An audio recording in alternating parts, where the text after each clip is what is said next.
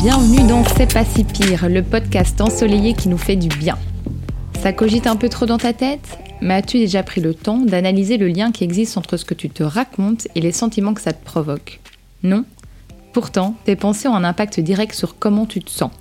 Nous vivons tous des choses parfois belles, parfois difficiles. Et bien que nous pensons souvent être les seuls à vivre ces moments, ces doutes et ces pensées, nous sommes en réalité des milliers à les vivre, parfois même à les subir.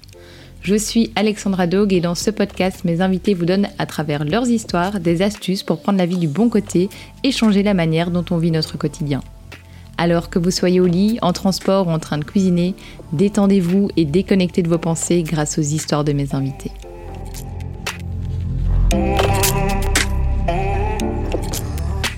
Bienvenue dans ce nouvel épisode de C'est pas si pire, le podcast dans lequel nous explorons les récits inspirants de personnes qui ont surmonté d'immenses défis pour trouver la lumière au bout du tunnel. J'espère que vous allez tous bien après cette petite pause de trois semaines. J'allais dire qu'il m'a fait du bien, mais en vrai, j'ai pas vraiment encore pu me reposer, mais je pars dans quelques jours en vacances. Alors, dans cet épisode, nous allons plonger dans l'histoire émouvante de Manon, une assistante sociale du milieu pénitentiaire, dont la vie a été bouleversée par un burn-out dévastateur. Mais sa dépression a révélé bien plus que ce qu'elle aurait pu imaginer. Manon n'est pas seulement le témoin des dysfonctionnements de la société, elle est aussi le reflet de sa propre bataille intérieure. Alors que nous explorons son parcours, nous découvrirons comment sa dépression a mis en lumière des troubles de l'alimentation, des traumatismes passés liés à des violences sexuelles et bien d'autres défis complexes. Cet épisode nous invite à réfléchir à la résilience, à la guérison et à la capacité de l'être humain, une fois plus, à surmonter les épreuves les plus sombres. Alors préparez-vous à une histoire captivante, remplie d'émotions, d'inspiration et d'espoir. Restez donc à l'écoute car l'histoire de Manon est un rappel poignant que même dans les moments les plus sombres, nous avons en nous une force insurmontable pour se relever. Je crois que si on m'avait demandé de me décrire euh, avant le 27 juin 2022, bah, je me serais décrite comme étant quelqu'un de très enthousiaste, très spontané, assez extraverti, dans le contact social euh, tout le temps, euh, toujours partante pour faire des choses, toujours présente, euh, très engagée, à pouvoir mettre l'autre au premier plan, à pas être à l'écoute, je pense, complètement de moi-même, être un peu dans le déni quand même pour certaines choses. Mais depuis le 27 juin 2022, en fait, je sais plus répondre à cette question de qui je suis. Et ça, c'est vraiment déroutant, quoi. En fait, le 27 juin 2022, bah, je me suis complètement effondrée. Mon monde euh, s'est effondré. Je suis arrivée au boulot et euh, bah, je suis restée paralysée pendant trois heures devant mon ordi. Trois heures, euh, c'est long. Trois heures où, en y repensant, j'ai un peu un blackout de, ce qui s'est passé. Mais trois heures à plus pouvoir bouger, à plus pouvoir réfléchir, à, à juste être ouais, paralysée, il n'y a pas d'autre mot une collègue à moi qui est venue me voir dans mon bureau, qui, qui m'a vue, et puis je pense qu'elle a quand même assez rapidement compris ce qui se passait. je crois que c'était bien la seule à ce moment-là. Donc elle m'a dit de rentrer chez moi. Donc assez machinalement, euh, j'ai fait mes affaires, j'ai franchi la porte de mon bureau, et puis là, euh, j'ai couru euh, vers, vers la sortie. Et donc j'entendais des collègues qui m'appelaient, qui disaient ⁇ ça va ?⁇ ça va. Et j'entendais rien, quoi. C'était le brouillard, c'était. Mes oreilles bourdonnaient. J'avais chaud. J'étais, plus moi-même, quoi. Je suis arrivée chez moi et je suis restée comme ça euh, longtemps, euh, debout dans mon salon, à juste pas comprendre. À pas comprendre, pas comprendre ce qui s'était passé, à pas comprendre ce qui se passait, pas comprendre ce qui allait se passer. Et puis, euh, s'en sont suivis bah, neuf mois quand même de d'immobilisme complet, de beaucoup, beaucoup, beaucoup de tristesse, bah, je dirais même de désespoir. Euh, neuf mois à pas savoir ouvrir euh, les volets de chez moi, à pas savoir sortir de mon lit, à rester, à rester prostré euh, dans le noir, à être en état d'hypervigilance, d'hypervulnérabilité, à, si je devais sortir de chez moi, mettre des boules caisses parce que le bruit était insupportable, à être angoissée euh, tout le temps, à faire beaucoup de crises d'angoisse, des mois de d'énormes tristesse. En fait, c'est vraiment ça, d'énormes tristesse et d'énormes désespoir, de se demander à quoi ça sert en fait. C'est quoi le but d'être là C'est quoi le but de la vie Qui suis-je? C'était vraiment ça cette grosse question. Quoi, je suis qui moi en fait Alors heureusement, assez rapidement, dès le mois de juillet, j'ai été prise en charge par une psychiatre que j'ai vue bah, toutes les semaines, toutes les semaines de, juillet à novembre. Et puis après, il y a un suivi euh, psychologique qui s'est mis en place, conjointement avec le suivi euh, psychiatrique. J'avais besoin de comprendre ce qui se passait. J'avais besoin que la psychiatre me dise, eh bien, chimiquement, c'est ça qui se passe dans votre cerveau, c'est ça qui se passe. Vous avez des idées sombres à cause de ça et euh, parce que c'était tellement irrationnel, quoi. C'était tellement fort et envahissant irrationnel que j'avais besoin d'une réponse rationnelle à ce qui se passe. Bah, j'ai mis du temps, je pense, à, à pouvoir accepter les mots, euh, le diagnostic, on peut dire. Donc un burn-out ayant entraîné à une lourde dépression, à une crise existentielle. Euh, j'ai mis du temps à accepter euh, la médication, les antidépresseurs. J'ai mis du temps à, à accepter, quoi, tout simplement, à comprendre ce qui s'était joué en moi, pendant longtemps, je me disais, mais si c'était à refaire, je ferais pareil. J'aurais pas pu m'arrêter de travailler avant. Je me serais pas sentie légitime dans ma souffrance. Que je m'accorde du temps à, à, me sentir légitime dans ma souffrance, à me dire que c'est pas de ma faute, à sortir de cette culpabilité. Mais euh, c'est un chemin qui est, euh, qui est euh, difficile, quoi. Et en fait, avec le recul, je comprends ce qui s'est passé. J'avais un travail très très prenant. Et puis il n'y a rien à faire. Je pense qu'un épisode euh, dépressif t'amène à plein de questionnements sur ta vie. Et en fait, euh, le fait que tu sois dans un tel état de, vulnérabilité, très. Euh, ton cerveau, c'est plus de protéger, quoi. Ton système nerveux lâche. Et donc, tout ce pourquoi tu étais dans le déni depuis euh, des années, en fait, ton cerveau, c'est plus de protéger par rapport à ça. Et donc, tu, tu, fais face à tous tes démons, tu fais face à, à toutes tes failles et t'as pas le choix, en fait. Et donc, j'avais vraiment le sentiment que euh, c'était une rotonde dans ma tête et il y avait plein de portes. Et au milieu, euh, il y avait la dépression. Et cette dépression était tellement forte qu'elle elle faisait claquer toutes les portes, quoi. Et tous les vieux démons derrière ces portes sortaient et se nourrissaient, quoi, de la dépression et grandissaient.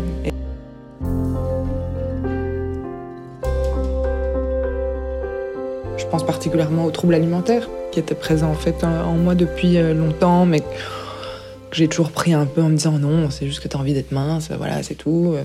Et en fait, les troubles alimentaires ont pris euh, énormément d'ampleur. Des agressions sexuelles vécues que je pensais avoir processées, travaillées. Puis en même temps, je travaillais dans un milieu qui était difficile. J'étais assistante sociale et criminologue en, en prison.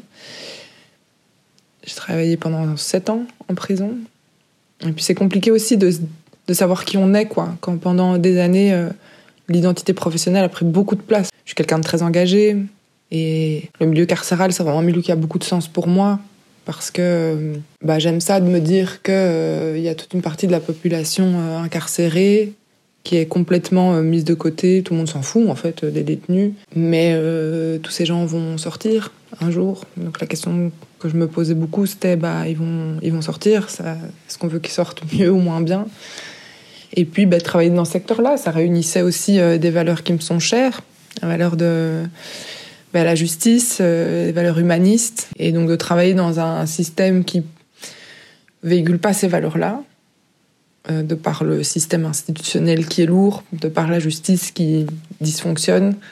C'est ça qui me drivait, quoi. Et puis, je pense que la rédemption et la résilience euh, sont possibles et que, et que beaucoup méritent euh, une deuxième, une troisième, euh, voire même une dixième chance. Puis c'est important de contextualiser les choses. Alors par contextualiser, j'entends pas excuser, hein, bien sûr, mais de comprendre quoi, la compréhension de l'autre. C'est quelque chose qui me qui m'animait beaucoup. Mais en même temps, je travaillais dans un système qui a peu de moyens et donc j'avais énormément de boulot. J'étais seule assistante sociale pour toute la prison des femmes.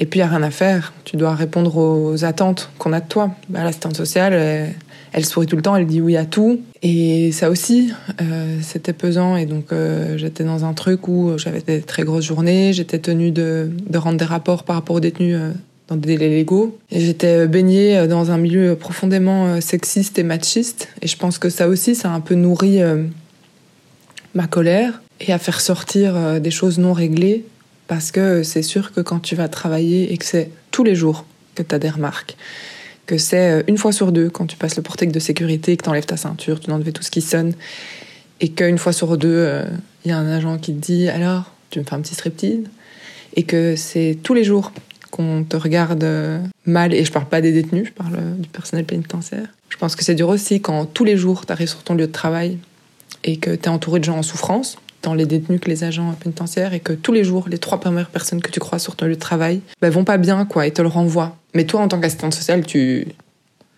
tu dois écouter, tu dois sourire, etc. Parce que si t'as le malheur de pas sourire un jour ou de sourire différemment, on te le fait remarquer, quoi. Et quoi, l'assistante sociale, elle fait la gueule? C'est dur, quoi, d'arriver sur son lieu de travail et qu'on te dise, euh, tu dises bonjour, ça va? Ben, comme un lundi, quoi. Ok, deuxième personne, salut, tu vas bien? Bah non, hein. Voilà, ok, très bien, très bien. Et en fait, t'encaisses, t'encaisses, t'encaisses, puis un jour t'exploses. T'encaisses aussi euh, le fait d'avoir énormément de boulot, puis t'as un boulot aussi euh, pas lourd de conséquences quand même. Euh.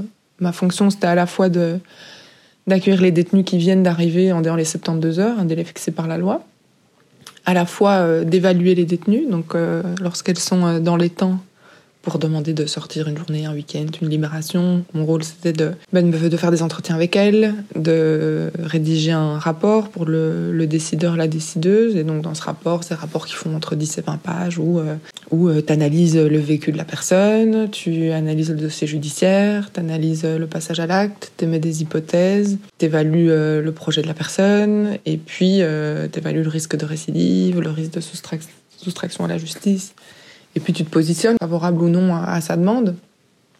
Alors c'est pas tant ça qui me drainait, parce que j'aimais ça, faire ces entretiens, j'aimais ça comprendre, j'aimais ça réfléchir, j'aimais ça rédiger. Mais tu as quand même en face de toi quelqu'un qui, bah, ton rapport, euh, alors c'est pas toi qui décides, t'émets juste un avis. Mais enfin, dans certaines situations, le décideur, la décideuse rencontre jamais la détenue, donc euh, se base sur ton rapport. T'es tenu par un délai légal, et donc euh, ben donc, bien sûr que tu as cette pression-là. Et moi, je me mets à la place des détenus, euh, évidemment. Quoi. Tu sais que le 17 euh, décembre, euh, la sociale va rendre son rapport. Bah oui, ben c'est sûr que t'as pas envie qu'elle le remette en retard et que des deux côtés, quoi. Il y a des droits et des obligations. il faut les, faut les respecter. Mais c'est dur, quoi, quand t'as énormément de rapports à rendre, énormément de personnes qui rentrent en prison que tu dois voir, énormément de personnes où t'as un suivi quotidien tout au long de la détention, que t'es seul, que t'es constamment interpellé. Et puis surtout, en fait, quand tu renvoies euh, à ta hiérarchie que tu es en souffrance, que t'en peux plus, que c'est trop, et que t'es pas entendu, t'es pas soutenu, et que tu as des réactions euh, bah, qui sont dures à entendre, comme euh, par exemple, maintenant tu te calmes et tu fais le deuil d'une solution, c'est comme ça et pas autrement. Bah ouais, je pense qu'à un moment donné, tu craques, et puis avec le recul, ben voilà, ce côté euh, obligation de souffrir, euh, obligation de répondre aux attentes a fort déteint sur ma vie privée. Et donc j'étais dans un truc où euh, ben, j'étais, je me sentais obligée de voir tel ami régulièrement, obligée d'être à toutes les soirées. Et puis j'ai rentré dans un truc aussi de me dire je vais pas prévoir un truc le vendredi parce que peut-être qu'il y aura quelque chose de d'improviste et donc peut-être que je vais rater quelque chose. Et puis bah, ce soir j'ai rien, faut que je me détende, faut absolument que je me détende. Bah oui, non, rien ce soir, faut prendre un bain. Un bain c'est pour se détendre. Et je pense que j'ai juste explosé. Je me suis brûlée, quoi. Je pense que c'est un burn-out. C'est ça, c'est comme ça qu'on le dit. J'en suis pas encore au stade à me dire que que grâce à ça, en fait, c'est un mal pour un bien. Euh, que grâce à ça, j'ai pu euh, découvrir euh, bah, la céramique, par exemple, et que finalement, c'est une chance que ce soit arrivé parce que je vois encore tellement la souffrance que ça a engendré. Je je ressens encore tellement fort euh, ces neuf mois euh, avec des pensées obsessionnelles, avec euh, avec ce noir constamment, avec le moindre bruit qui devient une ah, agression sonore, le monde. Oh, et, parfois des je sais pas à un moment donné j'avais des obsessions par rapport aux lessives toutes les lessives devaient être faites tout le temps et donc je restais prostrée devant ma machine à laver mais c'est flippant quoi parce que tu te dis ça versus des années de vie où euh, tu as 200% dans ton taf, tu as 200% avec tes amis, tu as 200% tout le temps partout, rien ne te fait peur, tout est possible. Et puis là, en fait, tu passes ta journée à regarder ta machine à laver parce que il faut que les lessives soient faites, quoi. Mais ce que je peux quand même dire, c'est que ça va mieux. Je construis euh, des bases solides en moi et j'essaye de me centrer au maximum de vivre calmement. Et bah, par exemple, la céramique, ça m'aide beaucoup pour ça. Parce que dans la pratique de la céramique, euh, autour de potier, il y a vraiment cette notion de calme, d'ancrage, de respiration, de centrer la terre sur son tour. Et donc, euh, se centrer soi-même, de prendre le temps, que chaque étape est importante autour de potier, tant le peser sa terre que de préparer sa terre, que de centrer sa terre, percer, ouvrir, monter, donner la forme. Si euh, on n'a pas bien préparé sa terre, bah, on ne pourra pas donner une, forme harmonieuse. Et je pense qu'il y a une vraie révélation quoi, par rapport à la pratique de la céramique autour et par rapport au, mode de vie, à la philosophie de vie que je souhaite euh, avoir. Et donc ça m'apporte beaucoup. Donc c'est quelque chose de positif, mais en fait je sais toujours pas qui je suis quoi.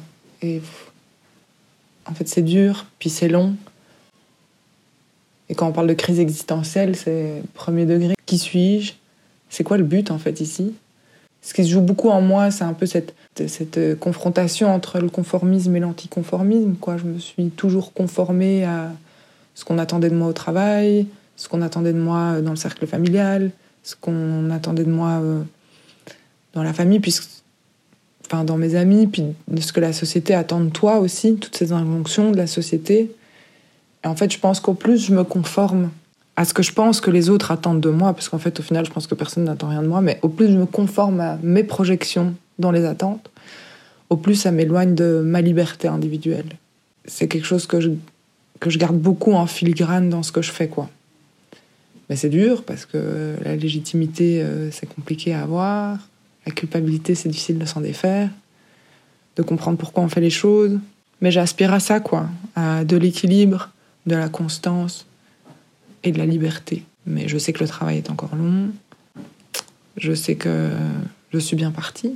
Mais je pense qu'il y a aussi ce truc de se dire, moi pendant des années, euh, je, me sentais hyper ancrée, euh, hyper, euh, j'avais le sentiment de me connaître à fond. J'avais eu au début de ma vingtaine une longue relation qui m'a beaucoup apporté. Et lorsque ça s'est fini, bah, je me suis sentie quand même grandie de savoir ce que je voulais, ce que je voulais pas, de comment je concevais le couple. Et c'est un peu cette désillusion là aussi. Moi, je pensais que je savais qui j'étais, comment je fonctionnais, ce qui me convenait, ce qui me convenait pas. Et puis en fait, euh, une expérience professionnelle, un burn-out, ben, en fait, euh, casse tout ce château de cartes. Après, je me dis qu'il était peut-être bancal, vu que sinon euh, j'en serais, j'aurais pas vécu ça, mais je trouve que c'est ça qui est difficile. Et quand j'en discute autour de moi, j'ai quand même le sentiment que la trentaine, c'est un âge qui est difficile. tous les âges ont leur lot de difficultés, mais c'est dur parce que on est on est baigné dans l'information au quotidien, on est baigné euh, dans un monde qui euh, va mal à plein d'égards, quoi. Au niveau écologique, euh, au niveau économique, au niveau sociétal. Enfin, il n'y a rien qui va, quoi. Et en fait, je trouve que c'est dur, quoi, de se dire c'est quoi mon chemin là-dedans et comment je deal avec tout ça, quoi. Parce qu'on peut pas occulter ce qui se passe. Puis il y a quelque chose aussi de l'ordre de l'alignement, quoi. Il y a des valeurs qui sont importantes, les valeurs humanistes euh, les valeurs euh, en lien avec l'écologie et donc j'ai besoin d'être alignée euh, avec ça. Puis en même temps, c'est dur quoi avec ce qui se passe autour de nous. La question de faire un enfant, c'est aussi dur de se dire bah, en fait, est-ce que j'ai envie ou pas? Est-ce que c'est une injonction de la société? Est-ce que je me sens bien dans mon corps ou pas? Parce qu'en fait, on est entouré que de, de, gens avec un, enfin, dans les publicités, dans les films, dans les trucs, dans les réseaux sociaux est-ce que c'est ça qui, c'est comme ça qu'il faut être Est-ce que c'est comme ça que je vais me sentir bien Est-ce que je serai plus heureuse si je perds 3 kilos Puis en fait, c'est un cercle vicieux. Et puis c'est un gros travail sur soi-même, quoi, de savoir qui on est. Est-ce que je suis vraiment cette personne euh, extravertie, euh, sociable Est-ce que je suis vraiment euh, ah, assistante sociale T'as ça, as ça en toi, quoi. T'es fait pour ça. Est-ce que je suis vraiment cette personne-là Et puis, je pense que quand on, on est envahi par des idées aussi sombres et une telle tristesse, je pense que c'est quelque chose qui me quittera jamais. Maintenant que je l'ai vécu, j'ai le sentiment que ça fait partie de moi et que je dois vivre avec ça. C'est juste que je dois l'apprivoiser et puis le mettre un peu plus loin et plus euh, baigner dedans. Je crois que mon système nerveux euh, ne serait pas capable de vivre ça une deuxième fois. me sens encore très fragile par rapport, euh, par rapport à mon ancienne vie professionnelle. Euh, je le vois parce que au moindre coup de téléphone, recommandé, courrier, ou, ou, si je passe par hasard par le quartier de mon ancien lieu de travail, ça provoque une grande angoisse, une peur. À titre d'exemple, mettons que je suis dans ma voiture et que, je chante dans ma voiture, j'adore faire ça et c'est quelque chose qui me vide la tête et que si je suis dans les embouteillages proches du quartier de mon ancien lieu de travail, ben je vais en une fois m'arrêter en me disant mais attends, si un collègue ou une collègue qui me voit dans la voiture d'à côté et qui voit que je chante à tue-tête, bah, qu'est-ce qu'il ou elle va se dire? Moi, je me dis que la personne va se dire euh, bah, c'est à bon dos, là, son certif est en train de chanter dans la voiture. Si je vois des collègues au loin, mettons je passe par hasard par le quartier euh, de mon ancien de travail et ça s'est produit, j'ai vu mes collègues au loin, même un an plus tard, ça provoque euh, une crise d'angoisse. Je mets une heure à me calmer. Euh, l'impression d'être, euh, de venir de nouveau très apeurée, quoi. Je pense ça laisse des traces, ça c'est sûr. Ça en laissera toujours. Et puis euh, c'est aussi, euh, on parlait d'acceptation, c'est accepter de, ne plus avoir cette identité professionnelle-là. C'est quelque part faire un deuil aussi d'un secteur dans lequel euh, j'ai beaucoup cru, je me suis fort investie.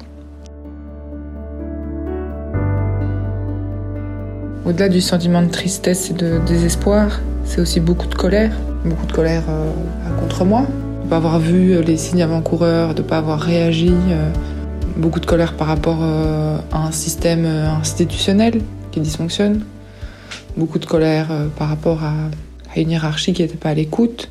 Beaucoup de colère euh, par rapport à certains discours de mon entourage où tu as l'impression de, crier dans le vide en disant mais oui, il y a des inégalités euh, en lien avec le genre. Faut arrêter quoi aussi à se dire euh, ah toutes ces féministes machin. Ouais, ça bah, ça ça me met en colère aussi quoi et je pense que tout, toute cette hypervigilance et cette hypervulnérabilité à faire sortir cette colère qui est légitime et ça, c'est un vrai exercice de dire ma colère est légitime. Non, c'est pas ok de se sentir en insécurité euh, le soir dans le tram, même la journée. Non, c'est pas ok de se faire siffler dans la rue. Non, c'est pas ok de se faire agresser en fait. Et non, c'est pas ok de ne pas le dire et de pas se sentir légitime aussi dans son statut de victime. Et je trouve que parfois c'est triste et ça me mettait beaucoup de colère aussi, ça engendrait beaucoup de colère de parfois devoir ramener à ton vécu, ton expérience, pour faire entendre un point de vue, quoi. Comme si, euh, par exemple, euh, bah, de se dire que bah, une femme sur quatre euh, a été victime d'une agression, de pas pour autant se sentir entendue dans ton entourage et, être obligé de dire en fait cette femme sur quatre c'est moi en fait. Oui ma colère est légitime, oui ma souffrance est légitime, oui ce que j'ai vécu était légitime et oui en fait aujourd'hui je suis légitime à, euh, à m'épanouir pleinement dans la céramique. Oui, je suis légitime à euh, ne pas vouloir euh, être assistante sociale pour le moment alors que j'ai fait des études pour ça. Je suis constamment, constamment prise par tout ce qui se joue en moi. Quoi. Alors, euh, c'est une bonne chose. Puis il y a le revers de la médaille où c'est hyper épuisant d'être constamment dans la réflexion de ok mais si je fais un truc pourquoi je le fais? Est-ce que c'est pour être apprécié? Est-ce que je suis dans le être pour faire dans le faire pour être? Est-ce que j'ai vraiment envie de faire ça? Est-ce que ça me correspond? Est-ce que est-ce que est-ce que est-ce que? Et puis et puis ça me prend ouais encore euh, maintenant et je pense que ça ça restera des longs moments euh, une semaine deux semaines trois semaines sans voir personne parce que j'ai besoin d'être dans ma bulle parce que bah parce que j'ai besoin de mettre mon cerveau sur off quoi et de débrancher la prise et un exemple hyper récent, euh, je ressens aussi que euh, si je m'engage dans plusieurs choses, même des, choses agréables d'ailleurs, ça devient vite trop. Et euh, ça devient vite compliqué. Puis ça prend toute la place dans ma tête. Et donc de nouveau en lien, hein, euh, ces comportements-là euh, versus euh, des années de vie où, où j'étais sur tous les fronts, bah ouais, c'est accepter sa vulnérabilité. Et donc ici, très récemment, je me suis engagée à aider un ami euh, pour son déménagement, samedi. J'ai un ciné avec une, amie prévue lundi et une soirée avec des amis qui me sont très chers et, et je sais que ce sera un bon moment, bah c'est trop quoi. C'est trop parce que parce que je me sens extrêmement fatiguée du travail thérapeutique qui dure depuis un an et demi, de ce travail de déconstruction, de reconstruction, de réflexion, de se centrer, d'être à l'écoute de ses besoins, etc. Ça fait un an et demi que je dors très très mal, malgré des traitements qu'on essaye, qu'on ajuste, qu'on arrête, qu'on réessaye, qu'on change, et j'ai entièrement confiance en la psychiatre, donc je, je m'en remets à elle, mais c'est aussi de l'énergie à mobiliser, à être à l'écoute euh, du médecin, de respecter, de faire, de faire les choses bien, et puis de se rendre compte que tu dors toujours aussi mal et que et que tu as des effets secondaires par rapport au traitement. Un des effets secondaires qui est le plus difficile pour moi, c'est que mes rêves sont très très proches de la réalité. Et donc euh, ça m'a pris des moments où, j'arrivais plus à, à savoir si je l'avais vécu ou si je l'avais rêvé. Alors ça passe par, euh, je sais pas moi, euh, passer un coup de balai je, prends ça comme exemple, ben, je vais me dire, mais est-ce que je l'ai fait ou est-ce que je l'ai rêvé? Et ça aussi, c'est un peu épuisant, parce que c'est une chose de ne pas avoir une nuit reposante parce que tu as fait des rêves complètement loufoques, etc. Mais c'est une autre de, vivre sa vie la nuit aussi, à travers le rêve, et puis de, de, se réveiller en disant, wow, wow, attends, attends. Et puis surtout plus tard dans la journée, quoi, de se dire, est-ce que je l'ai vécu ou est-ce que je l'ai rêvé?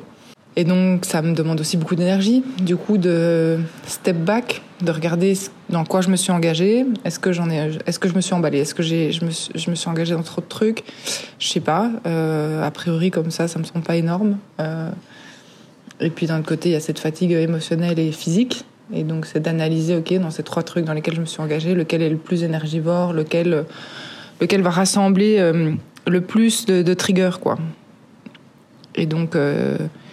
Et puis, c'est de, euh, de réagir en conséquence et oser. Euh, alors, déjà, c'est même plus oser dire non parce que j'ai dit oui, mais c'est oser euh, ne pas respecter son engagement, oser dire à son ami Écoute, je suis vraiment désolée, mais en fait, je vais pas pouvoir être là à ton déménagement. C'est avoir le besoin de se justifier, bah, déjà pour que l'autre comprenne. Je trouve que ça, c'est important, la communication, la compréhension. Mais donc, c'est de rédiger un message qui va en ce sens, et puis bah, tu l'écris, donc euh, quelque part tu le verbalises, tu le rends réel, tu es de nouveau face à ta vulnérabilité, et donc euh, ça te prend euh, toute la matinée à dire bon je vais envoyer ce message, je vais le formuler comme ça, et c'est d'envoyer ben voilà, je ne pas être là samedi, parce que je suis épuisée, parce que je n'arrive pas à me reposer, et en fait le fait de faire ce déménagement, je ne me sens pas de faire une tâche physiquement euh, lourde et euh, d'être entouré de plein de monde. Ça va trop me drainer. Puis c'est d'envoyer le message. Puis c'est attendre de voir la réponse, avoir peur de, de décevoir, de se dire, euh, peur que l'autre se dise, bah attends, moi j'étais là à son déménagement, et quoi Ou d'avoir peur que l'autre se dise, ouais, c'est très certainement des bobards, elle a juste la flemme. Et on rejoint cette question de légitimité. Et tout par de là, en fait. Et c'est épuisant, quoi. Je suis épuisée. Je suis, je suis épuisée je suis épuisée de d'essayer de faire les choses bien et en même temps je suis fière de moi parce que je vois le chemin parcouru depuis un an et demi, je vois que j'arrive à faire des choses que j'arrivais pas à faire avant, je vois que je me sens beaucoup plus à l'écoute de moi-même, de, ces petites alertes. Hein. On a fait un exercice assez intéressant avec la psychologue de lister les alertes euh, qui font dire que oh, attention, step back, pause, prends le temps. Mais dans ces alertes, il y a de tout. Il y a à la fois des alertes physiques, hein, des montées d'angoisse, être très tendu, avoir les poings serrés sans s'en rendre compte, avoir les épaules relevées, et puis en fait se rendre compte que t'es pas en train de respirer là. Il y a ça, il y a euh, quand il y a de nouveau des pensées un peu obsessionnelles qui reviennent. Et donc je sens quoi, dès que un de ces un de ces petits trucs là est là, ok, bah je dois je dois faire prendre un petit temps de repli et d'analyser. Mais c'est énergivore mais c'est nécessaire. Et c'est comme ça que je pourrais vivre et chérir, je pense.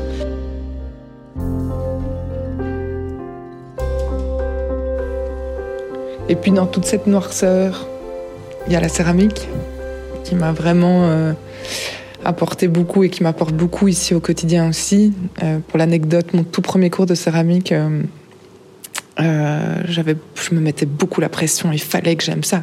Il faut que j'aime ça. Si je fais bien une activité euh, qui me sort de mon lit, c'est ça, et je dois aimer ça, quoi. donc, pour l'anecdote, je me suis évanouie à mon tout premier cours après 15 minutes, parce que j'avais rien mangé depuis euh, des jours, parce que j'étais sous tension, et donc je pense que ça nous a, bon, ça a créé un truc, je pense, avec ma prof de céramique qui fait partie de ma vie maintenant.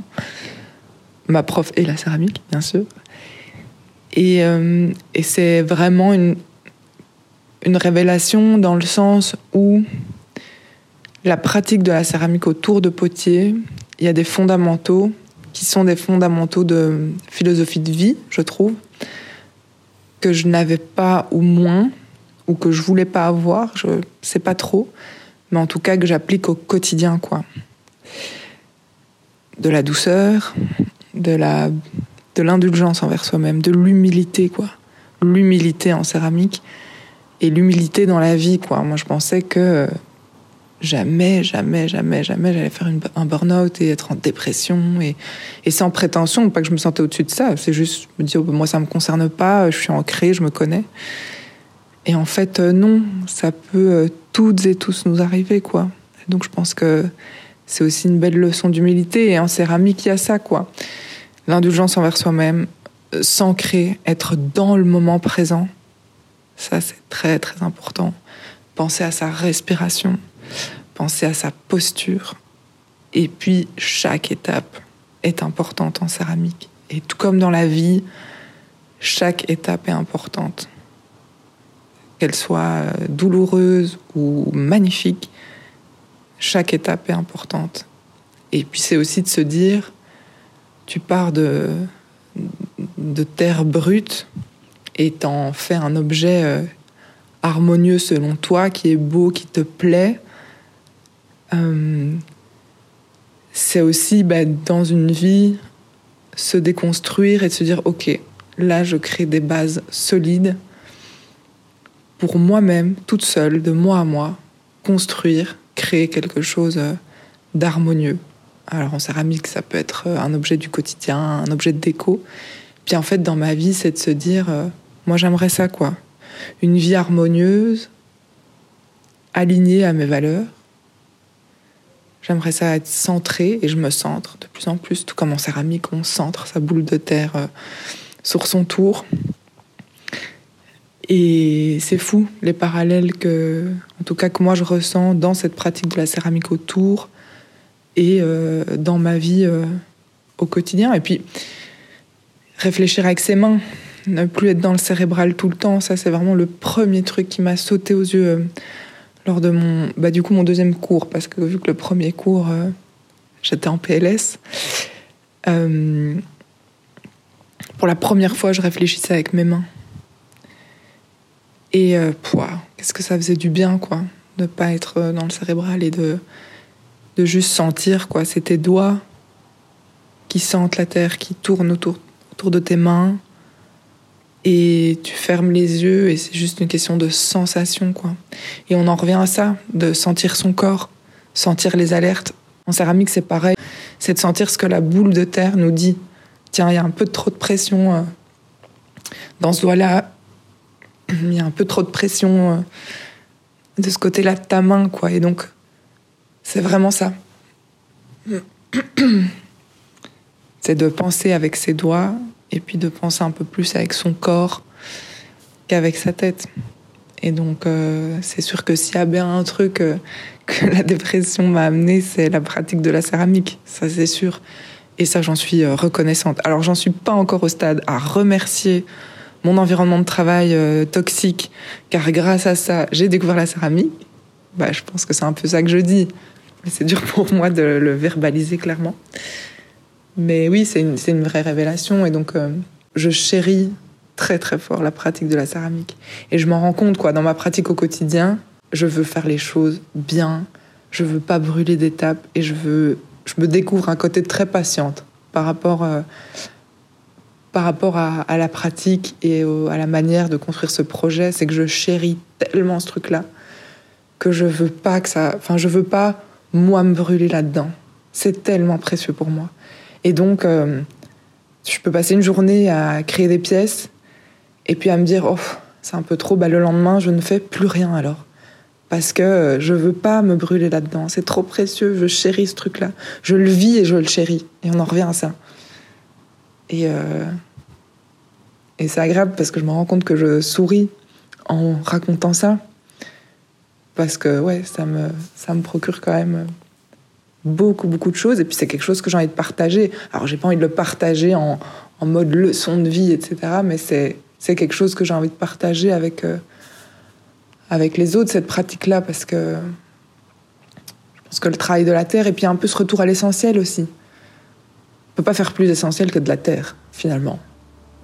Et ce retour à l'essentiel me fait du bien, quoi. Cette simplicité-là et cet apaisement-là dans la pratique.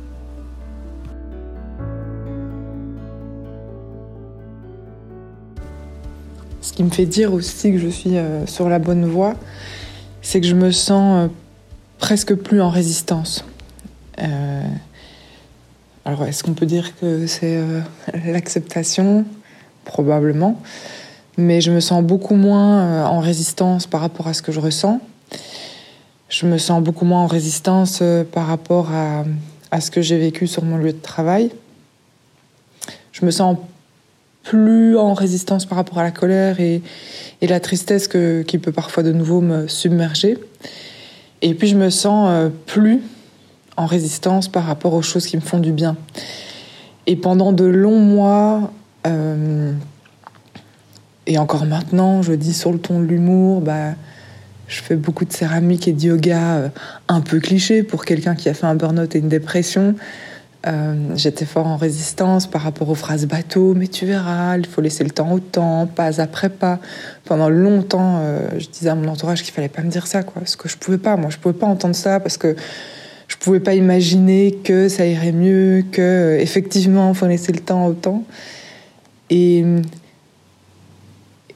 aussi pendant longtemps, quand mes thérapeutes me disaient qu'il fallait que j'accepte, que j'étais pas encore dans cette phase d'acceptation et qu'elles me renvoyaient ça, ça m'était en colère parce que je disais, ok, ben moi je veux bien accepter, euh, dites-moi comment on fait, je le fais quoi, quelque chose de très rationnel. Et le fait qu'aujourd'hui je me sente plus en résistance par rapport à toutes ces petites choses-là, me font dire que implicitement euh, j'accepte. J'accepte. Euh, ce qui s'est passé, j'accepte ce qu'il se passe et j'accepte ce qui va se passer. Et hum, j'accepte et je suis plus en résistance par rapport au diagnostic qui est posé. Et ça fait quelque part, ça fait du bien, quoi, de relâcher ses épaules et se dire oui, j'ai vécu ça, oui, le diagnostic, euh, c'est ça. Et ça me donne de l'espoir par rapport aux troubles du comportement alimentaire, par exemple, où euh, pendant longtemps j'ai cru que j'allais jamais euh, ressentir de l'apaisement, que j'allais jamais avoir ce déclic de plus être dans la résistance euh, quant à ma souffrance et ma colère. Et donc, ça me fait dire que c'est de bon augure par rapport aux, troubles du comportement alimentaire. Si j'ai su le faire à travers la dépression, bah, j'ose espérer que j'arriverai à le faire par rapport à, l'acceptation de soi, l'amour de soi, l'acceptation de son corps, et de trouver euh, mon apaisement par rapport euh, à ça. Et euh, de plus être en résistance par rapport à ces comportements autodestructeurs. Et du coup, j'essaye d'appliquer ce que j'ai ressenti par rapport à la dépression, aux troubles du comportement alimentaire, et ça me donne de l'espoir. Oui, je pense que c'est ça ce sentiment de ne plus être en résistance euh, me donne de l'espoir pour la suite, c'est sûr.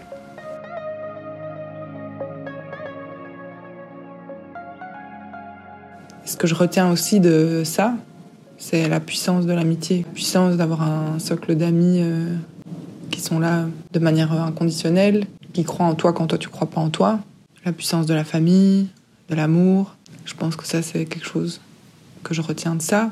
Maintenant, aujourd'hui, euh, presque un an et demi euh, après l'effondrement, je peine encore à savoir qui je suis. J'arrive à identifier ce qui me convient mieux. J'aspire à de la constance, à de l'équilibre, à du calme. J'aspire à travailler sur ce sentiment de culpabilité qui est hyper présent euh, à plein de niveaux différents. J'aspire à, vivre et chérir. Aujourd'hui, un an et demi après l'effondrement, j'aspire à vivre euh, aligné à mes valeurs, à l'écoute de moi, centré dans l'apaisement, me chérir, déjà dans un premier temps, mais l'amour de soi c'est difficile. C'est plus facile d'aimer quelqu'un d'autre que de s'aimer soi-même, mais de me chérir et puis de chérir ce que j'ai autour de moi. Chérir euh, ces petites choses qui font les petits bonheurs euh, de la vie. Chérir mon entourage, qui est on ne peut plus précieux. Chérir la céramique. Et voilà, vivre et chérir.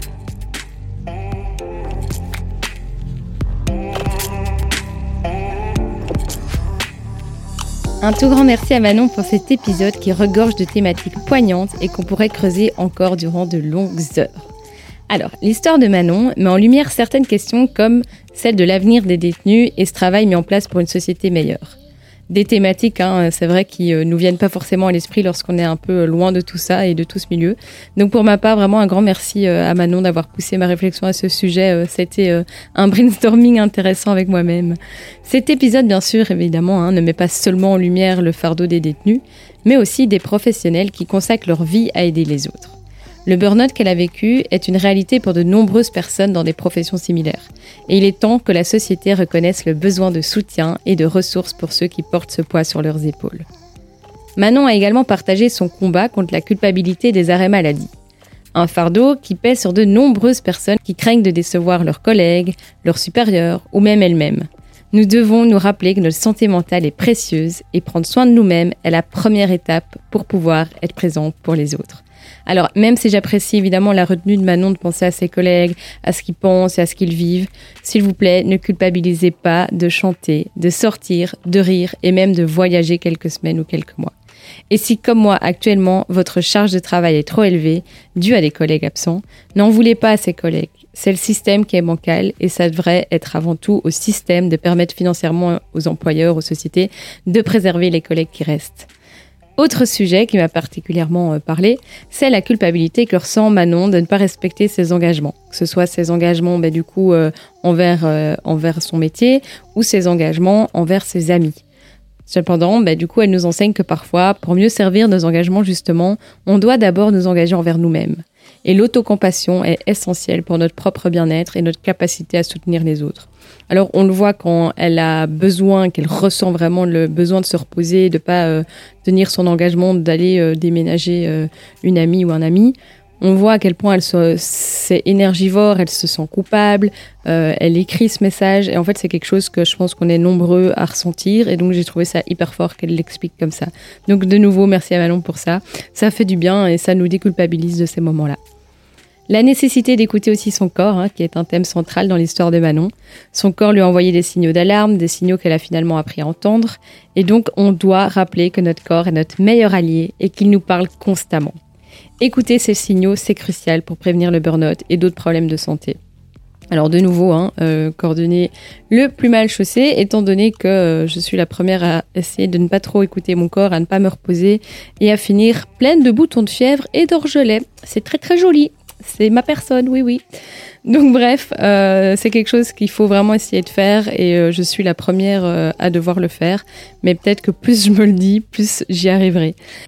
Enfin, Manon nous rappelle l'importance de s'ancrer et de connaître ses valeurs. Alors même si elle le dit, elle a l'impression de ne ou le plus connaître, de ne pas encore être arrivée à la fin de ce travail-là, mais au cœur de sa guérison se trouve vraiment la découverte de ce qui l'animait vraiment. Et donc en explorant ses valeurs profondes, elle reconstruit petit à petit, pas à pas, sa vie avec un sens renouvelé, donc par exemple dans la céramique. Son histoire nous encourage à faire de même, à creuser en nous pour découvrir ce qui nous anime vraiment. En conclusion, L'histoire de Manon est un témoignage puissant de la résilience humaine, la résilience, hein, un, thème que je chéris. Elle nous invite à réfléchir hein, sur notre propre vie, à reconnaître nos besoins et à nous engager dans un voyage de guérison et de découverte de soi, même si ça peut être vraiment hyper fatigant. Alors, j'espère que cette histoire a été source d'inspiration pour vous, comme elle l'a été pour moi, et je vous encourage, comme Manon, à continuer à écouter, à apprendre et à grandir. Par contre, ne vous noyez pas dans votre développement personnel, dans votre travail thérapeutique. Prenez du temps pour passer chaque étape. Faites des pauses entre chaque étape. Prenez du temps pour souffler, pour déconnecter de tout ce travail et surtout pour faire des choses qui vous plaisent et qui vous changent les idées. N'oubliez pas, même dans les moments les plus sombres, il y a toujours une lueur d'espoir. C'est sur ces belles paroles que je vous laisse et vous souhaite une excellente semaine et vous retrouve très bientôt pour un nouvel épisode de Beach Please. Bonne semaine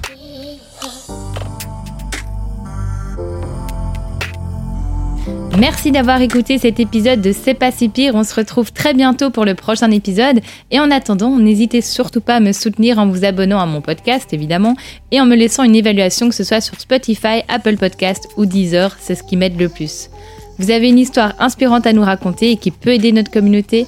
Contactez-moi sur l'Instagram de C'est pas si pire. À très bientôt!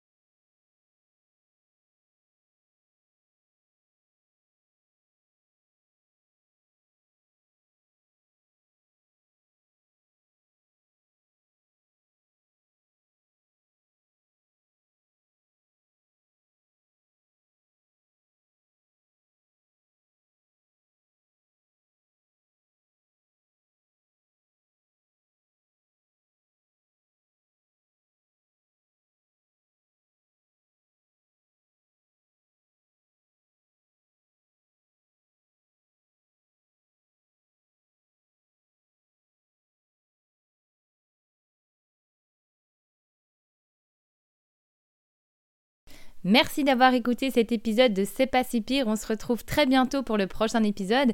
Et en attendant, n'hésitez surtout pas à me soutenir en vous abonnant à mon podcast, évidemment, et en me laissant une évaluation, que ce soit sur Spotify, Apple Podcast ou Deezer. C'est ce qui m'aide le plus. Vous avez une histoire inspirante à nous raconter et qui peut aider notre communauté? Contactez-moi sur l'Instagram de C'est pas si pire. À très bientôt!